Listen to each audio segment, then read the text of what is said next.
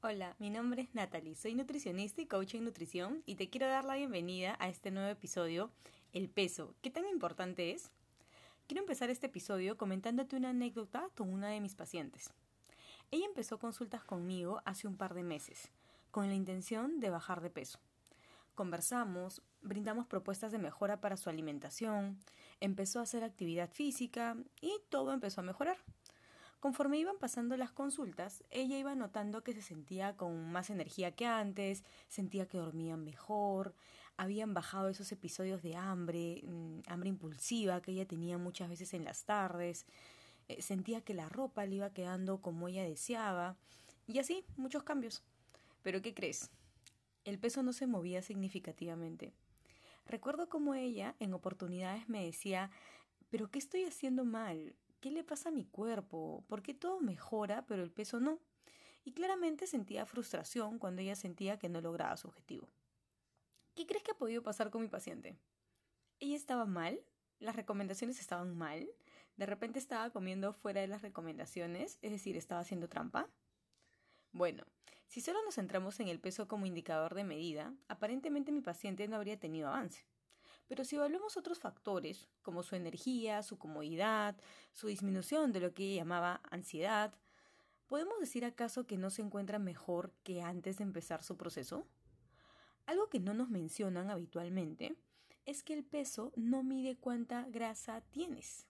El peso es la suma de tu masa grasa, tu masa muscular, masa ósea, agua, etc.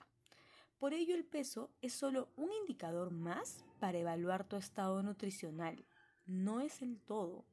¿De qué serviría que mi paciente logre mover el número en la balanza, pero se siente cansada todo el día, sin energía, reniega, eh, tenga más de esta llamada ansiedad? Ah, pero sí baja de peso. Si lo ponemos así, ¿tiene sentido? No, ¿verdad? El peso no refleja tu estado de salud. Yo puedo pesar un chico que es físico-culturista y pesa 100 kilos, si lo comparo con su peso ideal, me figura como obeso. ¿Tendría que decirle que baje músculo entonces? No tiene sentido, ¿verdad? Lo que pasaba con mi paciente es que estaba haciendo una recomposición corporal. Sus cambios en estilos de vida estaban haciendo que ella reduzca masa grasa e incremente poco a poco masa muscular. Eso hacía que el peso no se mueva. Esto normalmente no nos lo explican. Muchos tratamientos se fijan solo en cuánto peso menos tienes en la balanza pero vemos que esto va mucho más allá. Imagínate que empiezas a cambiar tus hábitos. Haces ejercicio, duermes mejor, te sientes mejor, tienes más energía, pero la balanza no se mueve. Si yo no te hubiera explicado esto previamente, quizás pensarías, por las puras hago tanto esfuerzo, lo mismo es, mejor no hago nada. Por ello es importante para mí mencionarte que un peso no es indicador de tu salud. Ya te lo demostré con lo del fisicoculturista. Es un tema de hábitos, decisiones que tomamos en nuestro día a día lo que nos lleva a vivir mejor. Actualmente vivimos en un mundo pesocentrista, en donde todo está relacionado con el número en la balanza. Y si esa balanza no muestra números bajos, es porque no estás haciendo el suficiente esfuerzo.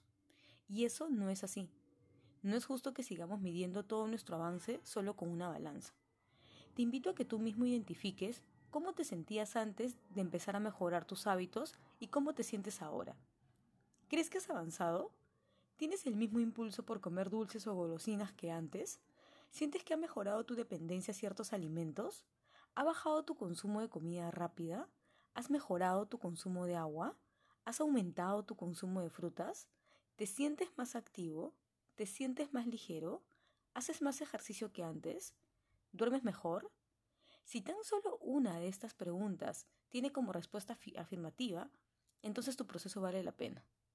Independientemente de lo que diga la balanza, si te sientes mejor que antes, entonces vale la pena seguir el camino. Habrán días en los que te sea fácil seguir las recomendaciones.